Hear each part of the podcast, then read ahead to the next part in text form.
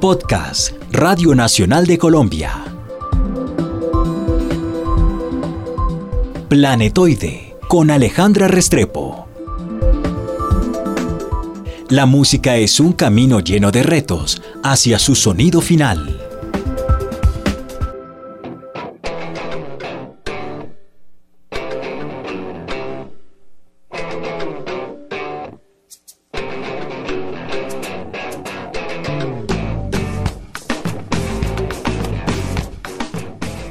Bienvenidos nuevamente a Planetoide. Yo soy Alejandra Restrepo y en cada serie de Planetoide hablamos con músicos e intentamos conocer cómo han llegado al sonido actual, cómo poco a poco en su trayectoria musical van llegando al sonido que tienen hoy. Y hoy estamos con un invitado muy especial porque para mí, Iván Benavides y Carlos Vives son dos personas fundamentales en el sonido de la música colombiana actual. Iván, bienvenido a Planetoide. Saludo para toda la audiencia, muchas gracias por la invitación. Para mí es muy importante tenerlo acá porque la música colombiana no es la misma después de que el bloque de búsqueda, Carlos Vives y todos los proyectos que ha tenido entre sus manos, desde los años 80 y hasta ahora, la música colombiana ha cambiado mucho. Cuéntenos un poquito, en los años 80, Iván y Lucía, ¿cómo nacían las canciones de ustedes dos? Bueno, en los años en los años 80 yo estaba era un jovencito eh, universitario eh, arrancando en la vida musical, eh, intentando hacer canciones muy influenciados por la en esa época porque llamaban la nueva canción, la nueva trova y algo del rock en español que estaba apenas arrancando. Era la idea del cantautor que trabaja como la poesía y la música para que la gente escuche.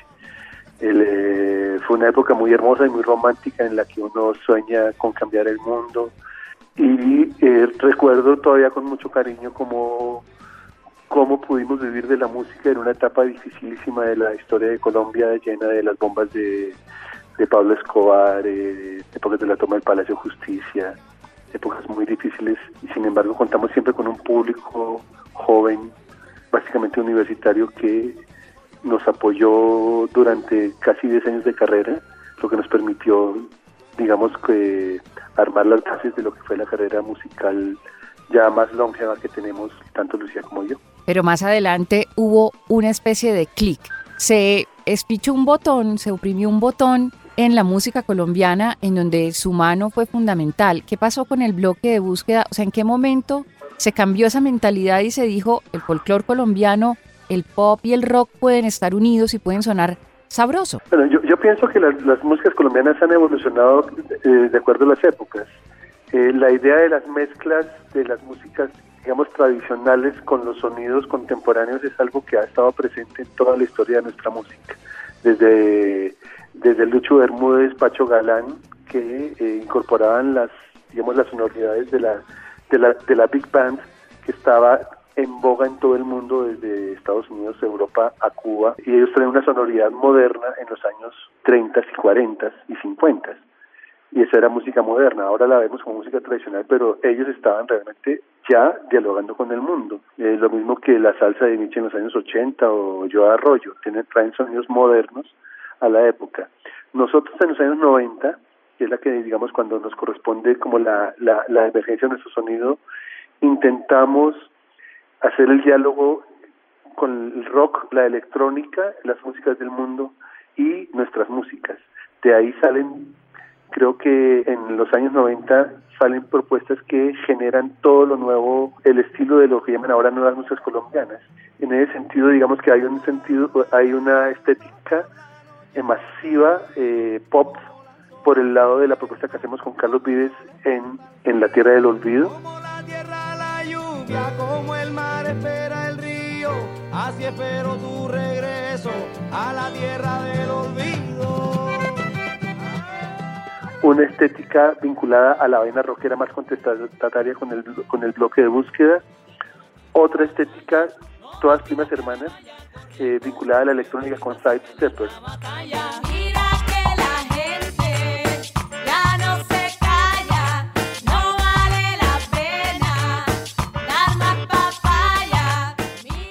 y al mismo tiempo se estaba generando, por ejemplo, el trabajo del jazz de la mano de gente como Toño Arnedo y un trabajo que dialogaba con estéticas rockeras y populares como Aterciopelados con el Dorado. por los mares,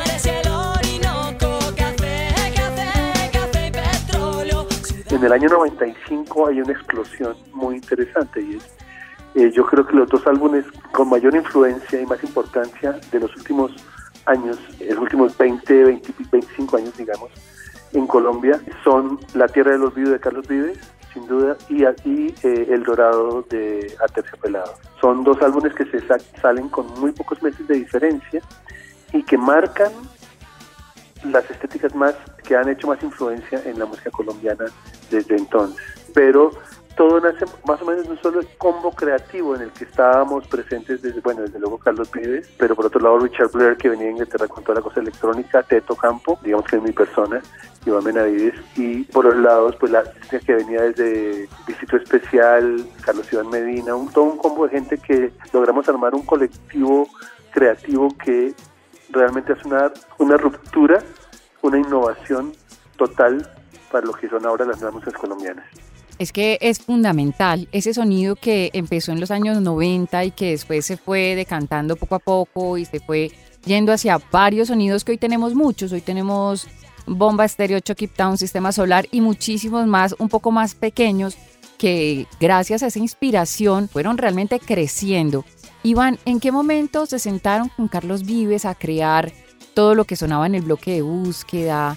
¿En qué momento empezó a nacer eso? Porque fue realmente arriesgado sin embargo, funcionó muy bien. Sí, digamos que este es un colectivo eh, que, viene, se crea orgánicamente. Yo recuerdo la provincia, el grupo de Carlos Vives y el bloque de búsqueda, el grupo, digamos, nuestro alternativo, tener más o menos la misma base de música, que era lo que se conformó para el disco de la que era el olvido. Pablo Bernal en la batería, el Papa en el bajo, Teto en la guitarra, Carlos Medina en los teclados, eh, Maite Montero en la gaita, Alex Martínez en, en, las percusiones. Era aproximadamente el mismo grupo creativo, sino que con dos estéticas diferentes. Con Carlos hacíamos algo mucho más mainstream, buscando audiencias masivas, más tendiendo a una estética, digamos, pop en el sentido más amplio de la palabra, y con el bloque una tendencia mucho más contestataria rockera. Sin embargo, éramos los mismos, el mismo equipo creativo. Y eso es interesante porque es como abarcar eh, abarcar un amplio espectro de, sonoridades y estilos basados siempre como en una misma idea que era el diálogo, el diálogo estético, el diálogo entre, entre generaciones, entre regiones, entre géneros, el encuentro de la modernidad de lo local con el mundo, eh, que corresponde también a una época de apertura y de globalización re fuerte en el mundo y cómo logramos insertarnos en diálogos que eh, realmente lograron tanto una propuesta estética como una propuesta de producto de exportación que logra traspasar nuestras fronteras. Pues justamente acerca de esa propuesta que mezcla muchas cosas, porque no solamente es lo musical, sino también lo estético, la parte de video, películas, hay todo alrededor de todo esto hay un arte, una cultura muy especial que se ha formado, porque a Iván Benavides y a todo este combo le ha funcionado bien y hay otros que no, que se han quedado atrás. Yo, creo que de, eh, eh, todas maneras, además, esto fue como una, también una especie de escuela en el, en el sentido de, que fuimos pioneros hace 20, 20 y pico años arrancando con esto. Sin embargo, ya hay una, un relevo generacional, desde luego, muy importante cuando uno ve a Bomba Estéreo o a Chucky Town. Además, con la suerte de que yo fui productor de Chucky Town también. Fue como cuando yo descubro Chucky Town, por ejemplo, estábamos haciendo unas audiciones para Side Stepper, buscando cantantes y raperos. Cuando aparece Goyo, cuando Goyo entró y comenzó a rapear y a cantar. Yo sentía algo que se iluminaba, decía que hay una fuerza increíble. Ok, si por si acaso usted no conoce, en el Pacífico hay de todo para que goce.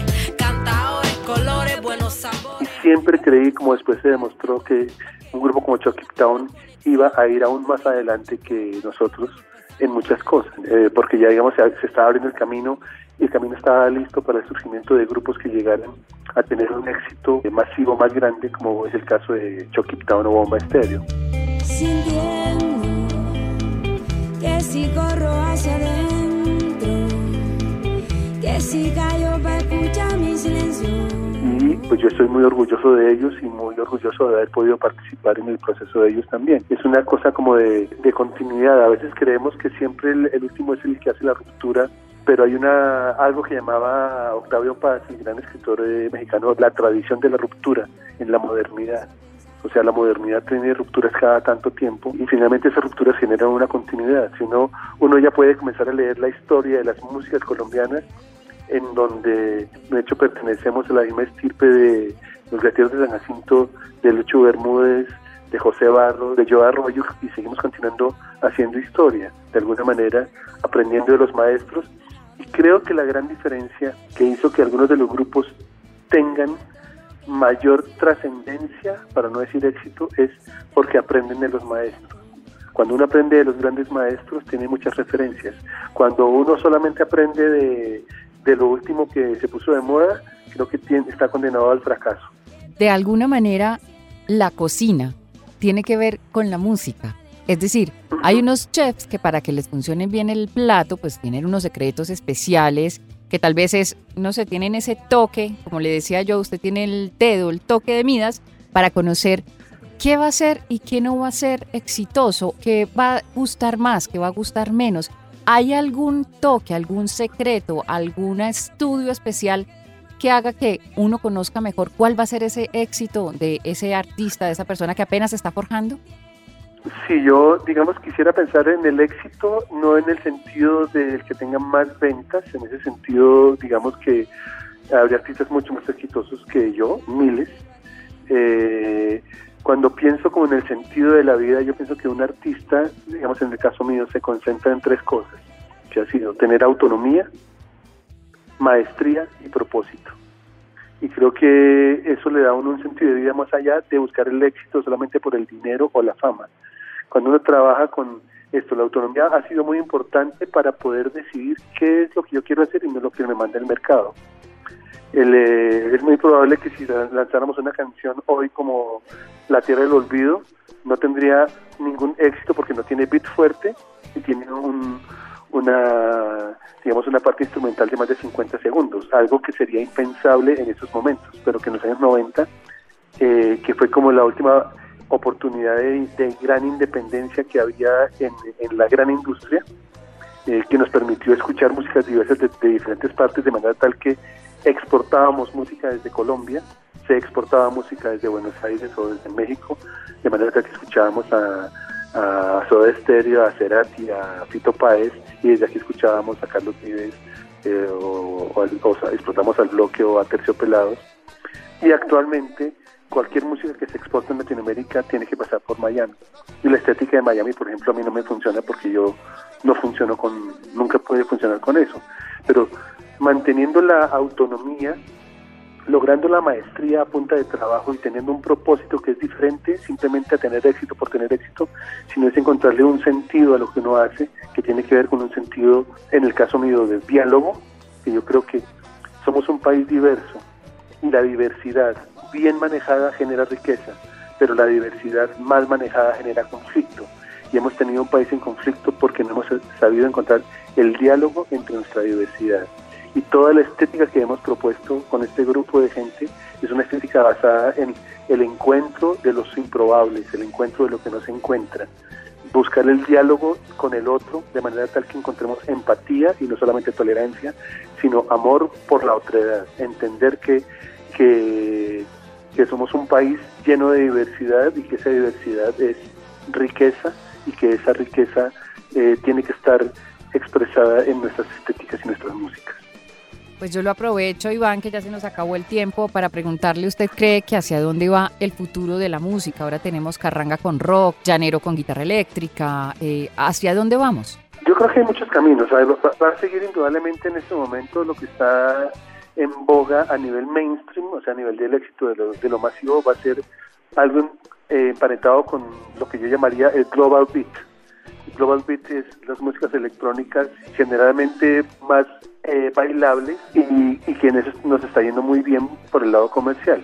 Pero por otro lado creo que es la explosión de los mercados de nicho, que van a permitir desde las músicas de vanguardia más experimentales hasta hasta estas cosas están ocurriendo como sí, música llenas con guitarra eléctrica o carranga rock o etcétera, etcétera, que son grupos de nichos pequeños. Y creo que lo más difícil que está ocurriendo actualmente es poder construir memoria, porque estamos en la época de eh, en que las redes mandan, los éxitos son instantáneos y pasan a una velocidad tan asombrosamente rápida que no dejan memoria.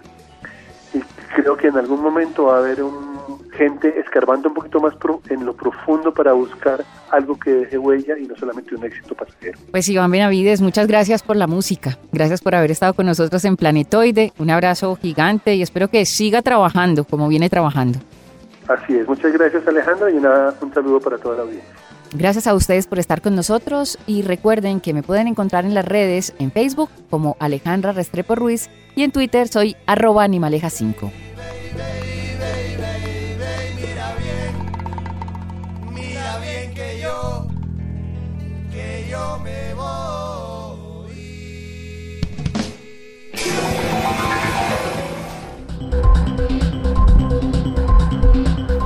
Acabas de escuchar Planetoide con Alejandra Restrepo. Un podcast de Radio Nacional de Colombia.